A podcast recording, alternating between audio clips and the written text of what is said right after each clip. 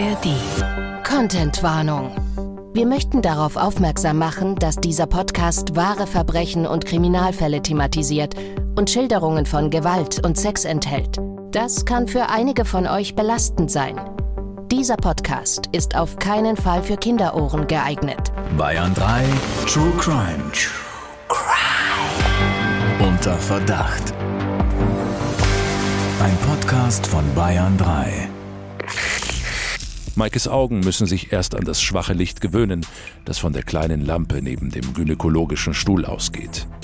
Hinter einem Vorhang macht sie sich untenrum frei. Anschließend nimmt sie auf dem Stuhl Platz. Er mache jetzt einen Ultraschall von ihrer Vagina, meint der Professor, und fährt den Behandlungsstuhl nach oben, sodass Maikes Kopf immer tiefer und ihr Gesäß höher wandert. Sie sieht aus dem Augenwinkel, dass sich der Professor zur Behandlung eine Brille aufsetzt und sich zu ihrer Vagina herunterbeugt. Anschließend zucken gleißend helle Lichter durch den Raum. Strafverteidiger Dr. Alexander Stevens erzählt im Gespräch mit Bayern 3 Moderatorin Jacqueline Bell von seinen wahren Kriminalfällen. Die meisten von uns kennen sie, die regelmäßigen Besuche beim Frauenarzt, aber was hier passiert ist, ey, da fällt man wirklich vom Glauben ab. Und damit sagen wir Hello, hello, hello. Die beiden Schnupfnasen grüßen. Bevor wir in diese neue True Crime Folge einsteigen mit unserem heutigen Fall, die ihr vielleicht gerade kostenlos über die ARD Audiothek App hört. Wir müssen noch etwas teilen mit euch, was bei unserem letzten Tourstop passiert ist. Ey, was war das? Wir hatten tatsächlich real, also true, true crime bei uns auf der Show. Das war, also, ich habe immer noch den Mund irgendwie offen stehen. Ganz angefasst, die Jackie. Ja.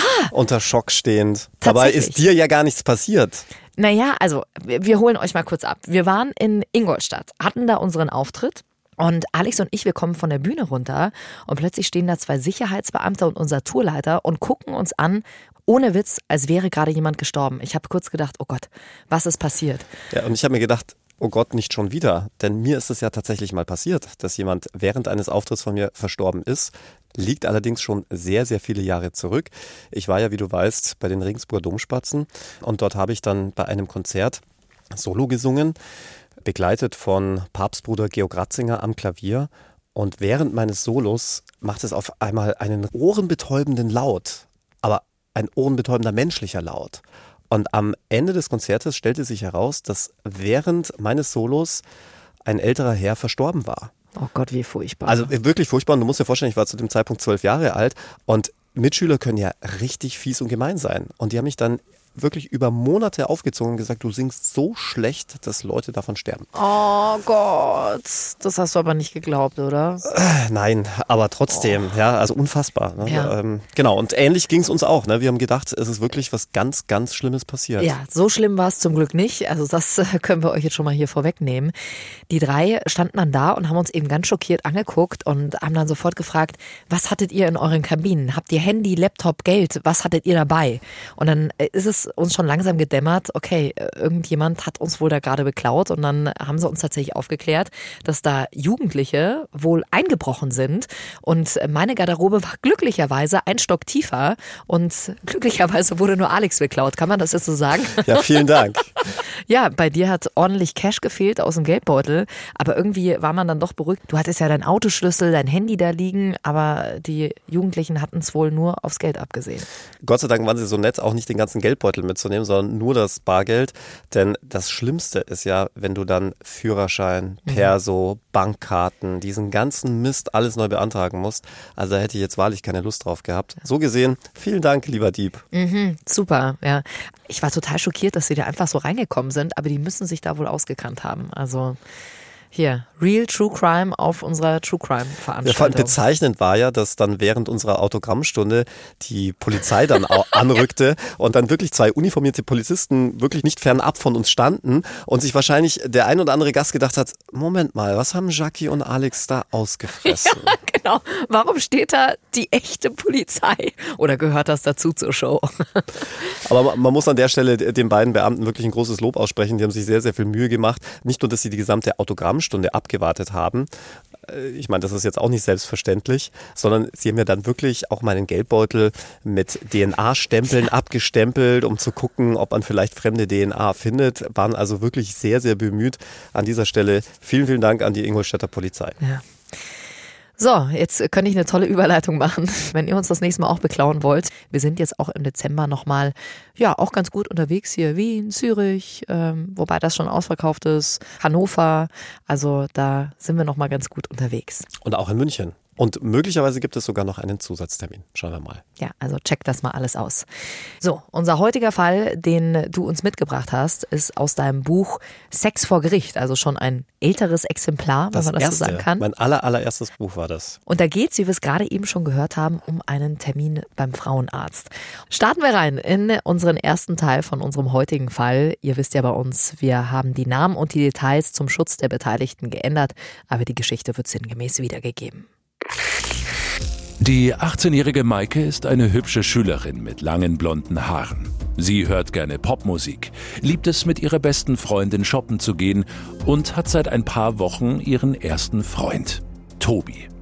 Vergangenes Wochenende hatten die beiden ihr erstes Mal.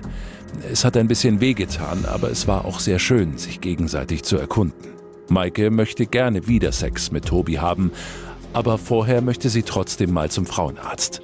Checken, ob bei ihr alles in Ordnung ist. Und außerdem will sie sich über weitere Verhütungsmethoden informieren. Ihr erstes Mal hatte sie mit Kondom. Vielleicht wäre die Pille ja etwas für sie. Maike erzählt ihrer besten Freundin von ihren Überlegungen. Die hat auch schon einen Tipp parat. Sie empfiehlt Maike einen Arzt. Aufgrund seines Alters und seiner Erfahrung wird er von seinen Patienten der Professor genannt. Maike macht einen Termin in seiner Praxis. Eine Woche später sitzt sie nach der Schule in dem hellen Wartezimmer. Es dauert nicht lange, bis sie von der Sprechstundenhilfe aufgerufen wird. Der Professor ist ein älterer Herr mit graumelierten Haaren. Er wirkt gepflegt, trägt weiße Arztkleidung. Wie von Maike erhofft, informiert er sie über diverse Verhütungsmittel. Maike entscheidet sich für die Pille und bekommt auch gleich ein Rezept vom Professor ausgestellt. Anschließend will er sie noch gynäkologisch untersuchen und bittet Maike in ein anderes Behandlungszimmer. Anders als die anderen Räume ist dieser hier stark abgedunkelt. Maikes Augen müssen sich erst an das schwache Licht gewöhnen, das von der kleinen Lampe neben dem gynäkologischen Stuhl ausgeht. Hinter einem Vorhang macht sie sich untenrum frei. Anschließend nimmt sie auf dem Stuhl Platz. Er mache jetzt einen Ultraschall von ihrer Vagina, meint der Professor, und fährt den Behandlungsstuhl nach oben, sodass Maikes Kopf immer tiefer und ihr Gesäß höher wandert. Sie sieht aus dem Augenwinkel, dass sich der Professor zur Behandlung eine Brille aufsetzt und sich zu ihrer Vagina herunterbeugt. Anschließend zucken gleißend helle Lichter durch den Raum.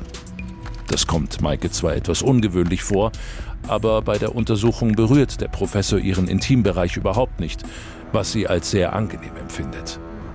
Nach wenigen Minuten ist die Behandlung vorbei. Der Professor würde Maike anrufen, falls sich irgendwelche Auffälligkeiten ergeben. Zufrieden mit ihrem allerersten Frauenarztbesuch verlässt Maike die Praxis und geht gleich zur Apotheke, um das Rezept für die Pille einzulösen. Am Wochenende trifft sich Maike wieder mit Tobi. Die beiden surfen im Internet und landen auf Pornoseiten. Neugierig klicken sie sich durch. Stopp! Mach nochmal zurück! schreit Maike. Das sieht ja aus wie meine, oder? Tobi kneift die Augen zusammen. Hm, meinst du? Aber wie kommt das Bild denn dahin? Maike starrt geschockt auf den Bildschirm. Doch je länger sie das Foto betrachtet, desto sicherer ist sie sich. Das da auf dem Bild ist ganz eindeutig ihre Vulva. Oh, das ist echt eine absolute Horrorvorstellung, wenn man so ein Bild von sich im Netz findet. Ob man das jetzt selbst einem Freund geschickt hat und der das nur hochgeladen hat. Aber noch schlimmer ist es ja hier in dem Fall. Sie hatte überhaupt keine Ahnung, dass dieses Foto überhaupt existiert. Und sie war sich vor allem auch ganz sicher, sie hat es eben selbst nicht gemacht, hat selbst nicht hochgeladen. Und was macht Maike nach diesem Schock? Sie steht bei dir vor der Kanzlei, Alex. Ja, ich war auch zugegeben etwas überrascht. Nicht so sehr wegen des Tatvorwurfs oder des Verdachts, den sie hatte. Das kommt leider, muss man sagen, immer wieder vor. Aber dass sie ihre eigene Vagina, in dem Fall müsste man wahrscheinlich medizinisch korrekt Vulva sagen, im Internet erkannt hat. Denn ich hatte offen gestanden keine Idee, woran man jetzt seine eigenen Geschlechtsorgane erkennt. Ja, also ich würde so weit gehen, dass ich noch nicht mal meine eigene Hand im Internet wiedererkennen würde. Die sieht man deutlich öfters als andere Körperteile. Und die Aufnahme an sich war jetzt auch nicht, wie man es jetzt vielleicht aus der Pornografie irgendwie kennen würde, sondern es sah eigentlich eher aus wie eine Nahaufnahme aus einem medizinischen Fachbuch. Ja, da stimme ich dir total zu. Wüsste ich jetzt auch nicht, woher man das sofort erkennen soll. Aber Maike war sich ja sofort der ganzen Sache total sicher und sie hatte auch gleich eine Idee, woher das Bild stammen könnte. Denn so intim hatten sie nur zwei Menschen gesehen. Zum einen ihr Freund Tobi und zum anderen der Professor. Und ersterer behauptete stock und steif, niemals ein Foto von Maikes Intimbereich angefertigt zu haben, schon gar nicht heimlich.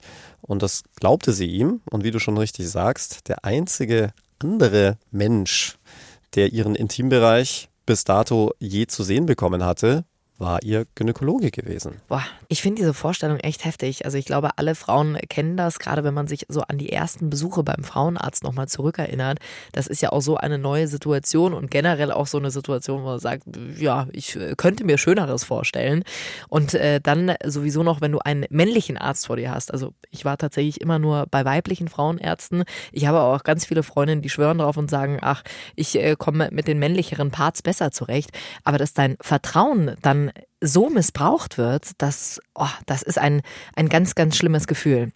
Ist aber interessant, dass du das sagst mit den weiblichen Frauenärzten, also dass du zu Frauenärztinnen gehst, ähm, weil mir es als Mann genauso geht. Also ich gehe auch ausschließlich zu einem Urologen. Also ich würde jetzt auch irgendwie nicht zu einer Frau gehen, obwohl man ja auch oftmals hört, dass das andere Geschlecht viel einfühlsamer sei. Also eine Kanzleikollegin sagte mir, als wir über diesen Fall sprachen, dass sie schon immer nur zu Männern gehe, weil die viel einfühlsamer ist vielleicht das falsche Wort in dem Zusammenhang, aber irgendwie nicht so grob sein bei den Untersuchungen. Hm. Ja, das habe ich auch schon öfter von Freundinnen von mir gehört, kann ich selbst aber tatsächlich nicht aus Erfahrung sprechen. Der Professor war, wenn der Verdacht von Maike stimmt, alles andere als feinfühlig. Du hattest auch bei ihm ein komisches Gefühl von Anfang an, Alex, ne? Ja, denn ich kannte den sogenannten Professor, also diesen Frauenarzt, denn der trat auch hin und wieder als gerichtlicher Gutachter auf und zwar im Zusammenhang mit Schönheitsoperationen. Also wenn da was schief geht und man dann zum Beispiel auf Schmerzensgeld klagt, muss sich das Gericht dann eines Sachverständigen bedienen, der dann eben sagen kann, ja, hier liegt ein ärztlicher Kunstfehler vor oder nicht. Und er wurde da regelmäßig für diese Begutachtung bestellt und ich habe ihn einmal in dieser Funktion als Gutachter erlebt und muss sagen, ich empfand ihn als extrem unseriös.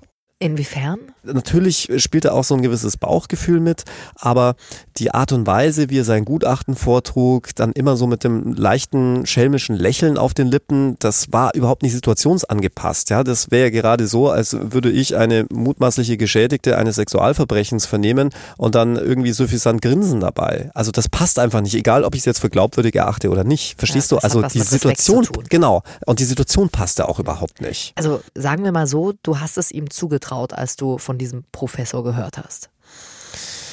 Ja, das mit dem Zutrauen ist ja so eine Sache. Ich sage ja auch auf unserer True Crime Show, du siehst es den Menschen nicht an. Bei keinem Verdächtigen eines Tötungsdeliktes steht auf dessen Stirn Großmörder geschrieben. Aber ich muss sagen, einen Hang zu Straftaten hätte ich dem schon zugetraut, ja. Hm.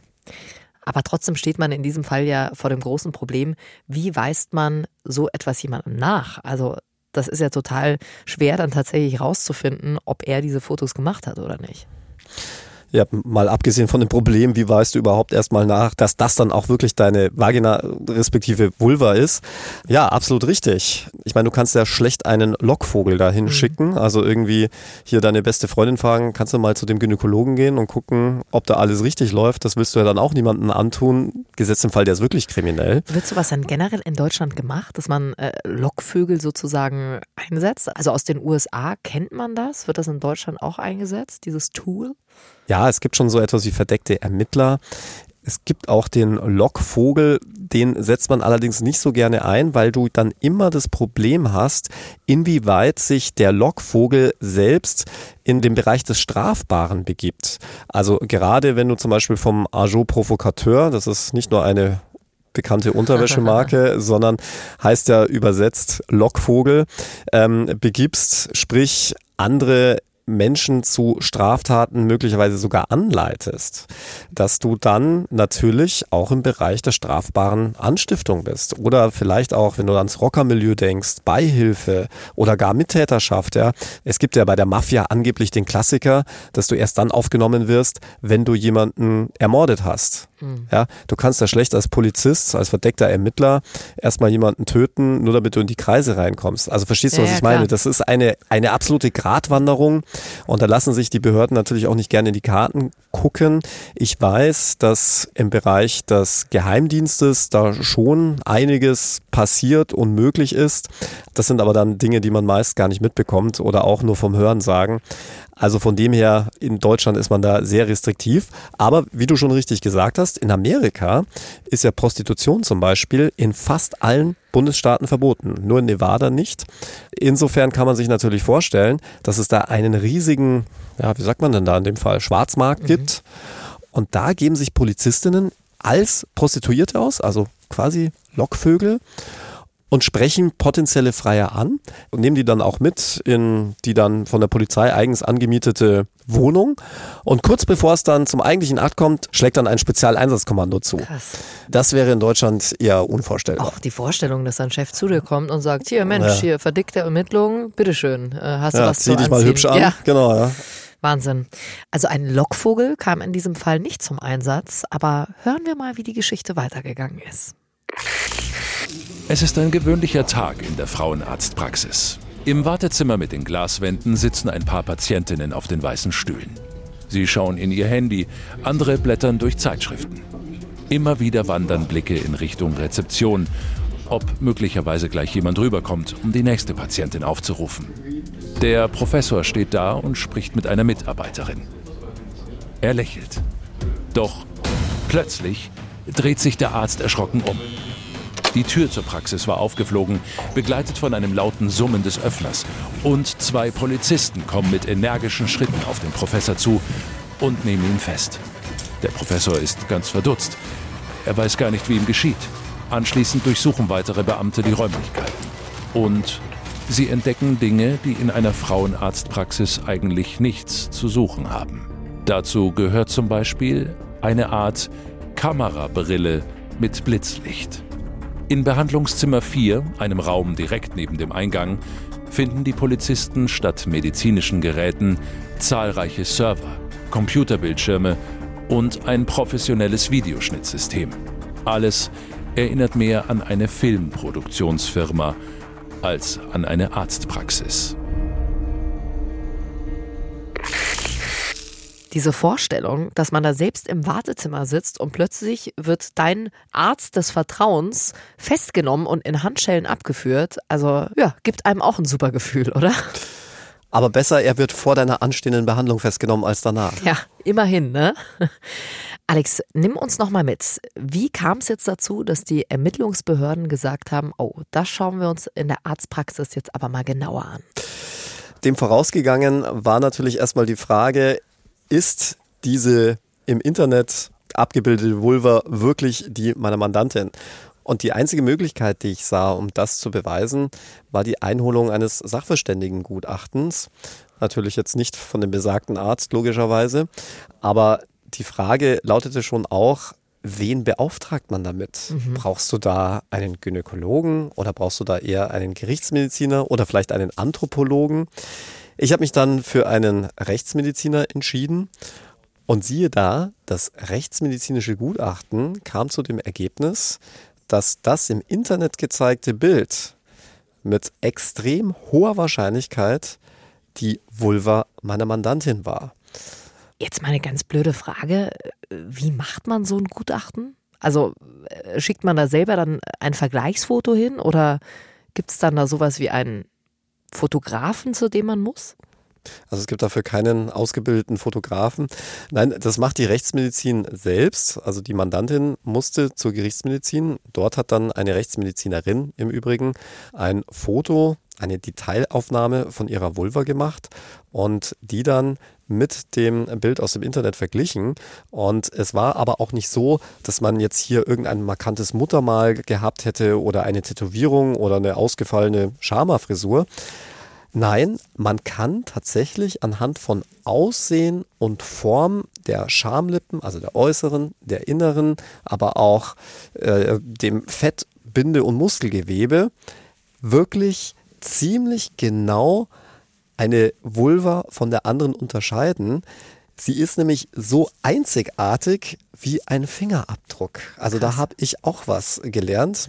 Nur muss ich dann wiederum sagen, kenne ich jetzt keinen Fall und könnte auch in der Theorie kaum einen Fall bilden, wo es denn mal zu einem Vulva-Abdruck kommen würde. Mhm. Also der Täter, in dem Fall die Täterin dann, anhand ihrer Vulva überführt würde, weil sie die irgendwie abgedrückt hätte.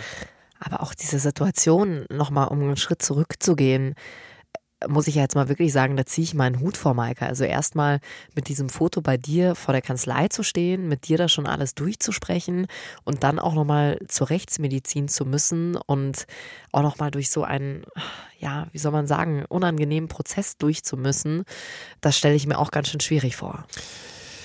Ja und nein. Also zum einen muss man sagen, hat man ja jetzt auch nicht den Rest von Maikes Körper und insbesondere auch nicht ihr Gesicht gesehen. Also es war wirklich eine schon recht medizinisch anmutende Detailaufnahme. Ich glaube, das macht es dann vielleicht noch ein bisschen einfacher. Und zum anderen versucht man es ja schon, Opfern von Sexualstraftaten so angenehmen Anführungszeichen wie möglich zu bereiten. Also, dass man darauf achtet, dass es halt kein Rechtsmedizinär ist, der eine Frau untersucht, sondern eine Rechtsmedizinerin. Dass man auch die Untersuchung so annehmbar wie nur möglich gestaltet, wenngleich mir schon völlig klar ist, dass das jetzt äh, sehr euphemistisch ausgedrückt ist. Ja, solche Untersuchungen sind natürlich niemals schön. Aber ähm, auf der anderen Seite war es Maike ja total wichtig zu erfahren, wer hinter diesem Bild steckt und das hatte sie mir dann auch noch gesagt, ihr ging es auch gar nicht so sehr darum, dass sie jetzt denjenigen, also vor allem denjenigen, den sie hier unter Verdacht hatte, den Arzt zur Verantwortung zu ziehen, sondern vor allem auch andere Opfer, potenzielle Opfer zu schützen, dass denen nicht auch sowas passiert. Es steht nach diesem Gutachten also fest, es handelt sich bei diesem Foto um ein Abbild von Maikes Vulva. Alex, jetzt haben wir dieses Gutachten auf der anderen Seite und wir haben jetzt gerade schon gehört, dass die Polizei in der Arztpraxis alles durchsucht hat. Was waren die Schritte dazwischen? Also, wie ist man jetzt also darauf gekommen, dass der Professor dieses Foto gemacht hat? Ganz einfach. Es kamen ja laut Maikes Aussage nur zwei Personen, wenn überhaupt, in Frage, nämlich ihr aktueller Freund oder der Gynäkologe. Der aktuelle Freund hatte der Polizei aber ganz bereitwillig und freiwillig Laptop und Handy zur Auswertung zur Verfügung gestellt und sie da, bei ihm waren keinerlei Bilder zu finden.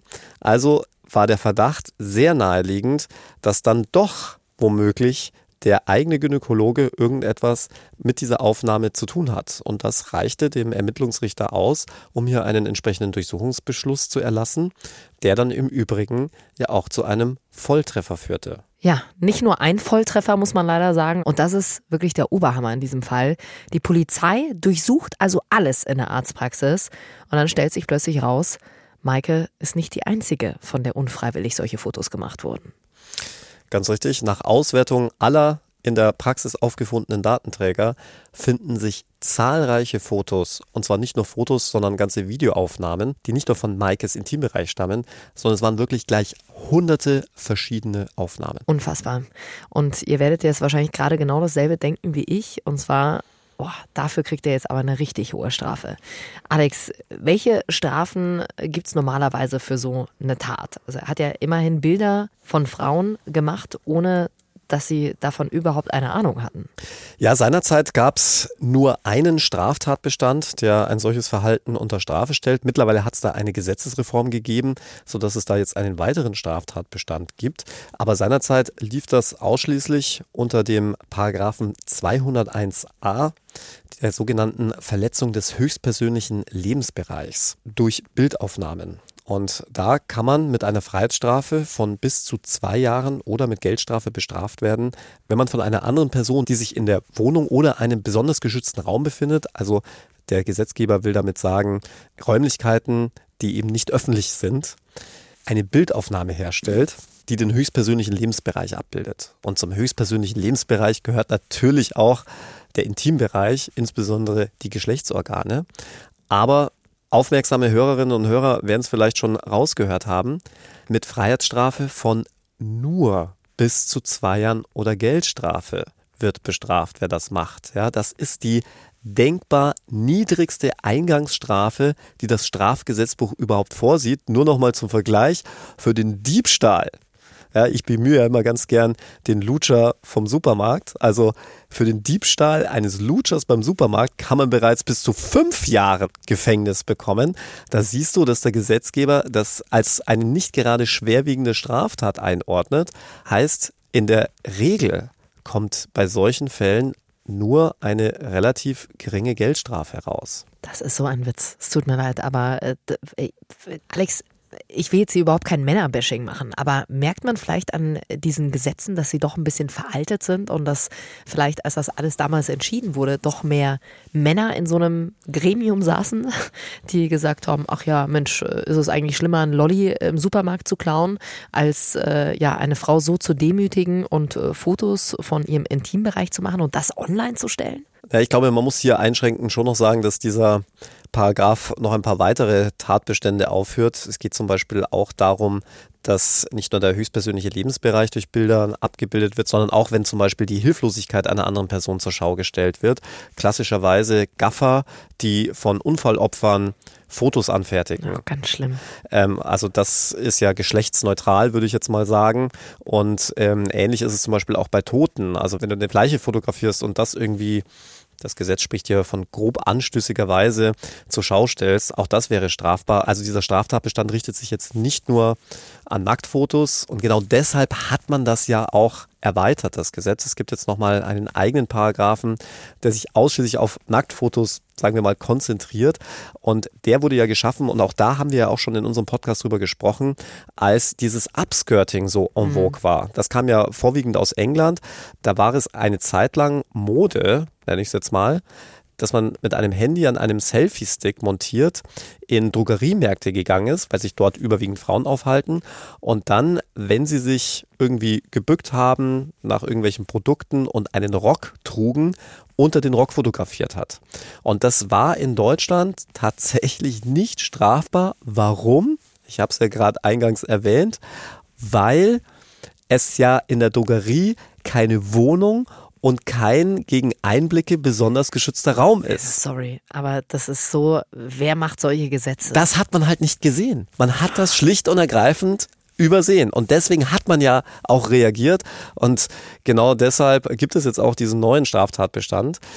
Aber ich gebe dir schon recht, so ein ungewollt aufgenommenes Nacktfoto, egal ob das jetzt von einer Frau oder einem Mann gemacht wird, ist doch viel schlimmer als ein geklauter Lutscher beim Supermarkt. Definitiv. Also Zwei Jahre Freiheitsstrafe maximal gibt es in unserem Fall für die Tat, aber vielleicht kommt der Professor auch mit einer Geldstrafe davon.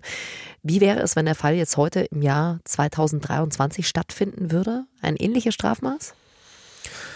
Also zumindest unterscheiden sich dieser neu geschaffene Straftatbestand von diesem alten Straftatbestand, den es ja weiterhin gibt, nicht. Also auch da gibt es nur bis zu zwei Jahren oder Geldstrafe. Aber man ist ja deutlich sensibler geworden, insbesondere was die Sexualdelikte angeht. Da haben sich die Strafen schon drastisch erhöht bei der Strafzumessung, sprich bei dem, was Richter dann letztlich ausurteilen.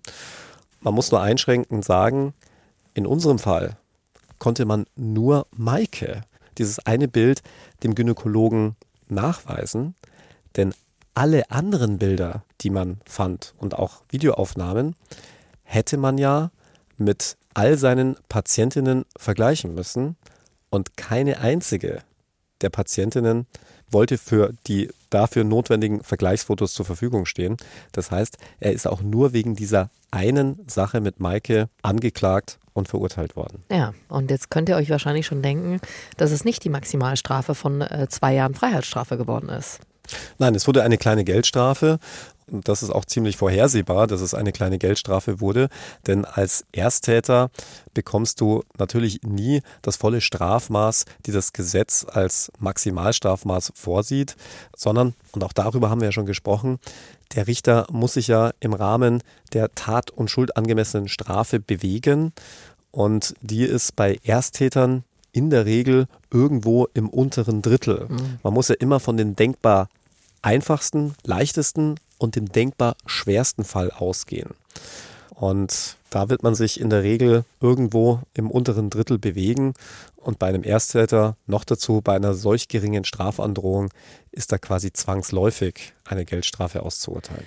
Also der Professor, der hunderte Fotos von seinen Patienten unerlaubt gemacht hat und die vor allem auch noch im Netz verbreitet hat, bekommt tatsächlich nur eine geringe Geldstrafe.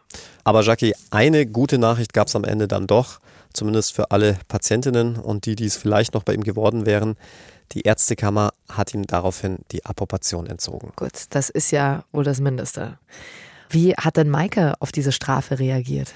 Maike war natürlich nicht nur unendlich happy, dass dieser Arzt zur Rechenschaft gezogen wurde, sondern auch, dass sie damit recht behalten hatte, dass es sich bei dem Foto tatsächlich um ihren eigenen Intimbereich handelt, wenngleich ich bis heute nicht weiß, wie genau sie das festgestellt hat. Hm. Und an der Stelle ist aber trotzdem noch ganz wichtig zu sagen, geht zu euren Vorsorgeterminen, denn das ist die absolute Ausnahme, diesen Fall, den wir hier gerade wieder gespiegelt haben, so ein schwarzes Schaf. Alle Frauenärztinnen, alle Frauenärzte, ihr macht wirklich einen ganz, ganz tollen Job. Und wenn ihr doch mal irgendwann das Gefühl haben solltet, uh, da fühlt sich jetzt irgendwie was komisch an und ich weiß nicht, ich habe da irgendwie gerade ein ungutes Gefühl, dann sprecht mit euren Freunden, mit eurem Partner, Partnerin darüber. Nur so kommt am Ende auch raus, wenn vielleicht doch mal was schief läuft. Alex, vielen, vielen Dank für diesen Fall und dass wir mal wieder so einen Blick hinter die Kulissen werfen durften. Nächste Woche hören wir uns natürlich ganz gewohnt wieder, wie immer freitags. Und wenn ihr bis dahin noch ein bisschen Podcast-Stoff braucht, hört mal rein in das Mystery-Hörspiel Mia Insomnia. Jetzt werdet ihr vielleicht sagen, hä? Shaki, das hast du auch schon mal erzählt. Ja, Staffel 2 startet heute. Und das ist was für alle, die schon immer ein Fan von Detektivhörspielen waren. Mit den Stimmen von Comedy-Star Bastian Pastewka, Oliver Rohrbeck oder sollte ich besser sagen Justus Jonas und Schauspielerin Julia Gruber. Und in Staffel 2, da kommt Podcasterin Mia, um die es eben auch in der ersten Staffel schon ging, aus ihrer Zeitschleife zurück. Die spannende Geschichte, wie sie da gelandet ist, aus Staffel 1 und jetzt Staffel 2, findet ihr in der ARD Audiothek App und den Link, den packe ich euch natürlich auch nochmal in die Show Notes. Und Alex, du fühlst dich wahrscheinlich auch wie in einer Zeitschleife, immer wieder die tollen Verabschiedungen am Ende. Diesmal habe ich eine ganz besondere für dich von Juleila. Die hat mir auf Instagram geschrieben. Hi Shaki, ich habe eben Folge 19 von eurem True Crime Podcast gehört. Wie immer super interessant und die richtige Mischung. Zum Vorschlag der Ciao Ciao Ciao Verabschiedung, da ihr ja Hello, Hello, Hello sagt, was ja aus dem Englischen kommt, wäre doch ein passendes Gegenstück Bye Bye Bye. Und da habe ich direkt an den Song von NSYNC gedacht, Bye Bye Bye. Du vielleicht auch? Fragezeichen. Nachdem Alex ja auch eine Gesangskarriere hat, würden ihm die Verabschiedungen ja vielleicht besser gefallen, wenn er sie singen darf. Liebe Grüße aus Nördlingen und macht weiter so. Gut, dass sie jetzt geschrieben hat, dass du sie singen darfst, äh, weil ich glaube, es wäre noch schrecklicher für dich, wenn ich sie singen würde. Also Alex, the stage is yours heute mit ja, der Verabschiedung. Ja. ja, ich bin ja schwer angeschlagen. Du hörst es ja. Ach komm, komm, wir singen zusammen. Nee, nee, nee. Okay, wir. ja, und beide husten wir, ne? Ich sag's euch, vor uns liegt ein Berg von Taschentüchern und äh, ja, wir sagen einfach ganz schnell Bye, bye, bye oder auch Bye, bye, bye. Also du bist ja auch für nichts zu schade, ne? Du, ich mach alles. hey, macht's gut. Wir freuen uns sehr, wenn ihr nächste Woche wieder mit dabei seid. Bye, bye, bye. Bayern 3 True Crime. True Crime. Unter Verdacht. Der Podcast mit Jacqueline Bell und Dr. Alexander Stevens. Immer freitags neu in der ARD Audiothek und auf bayern3.de.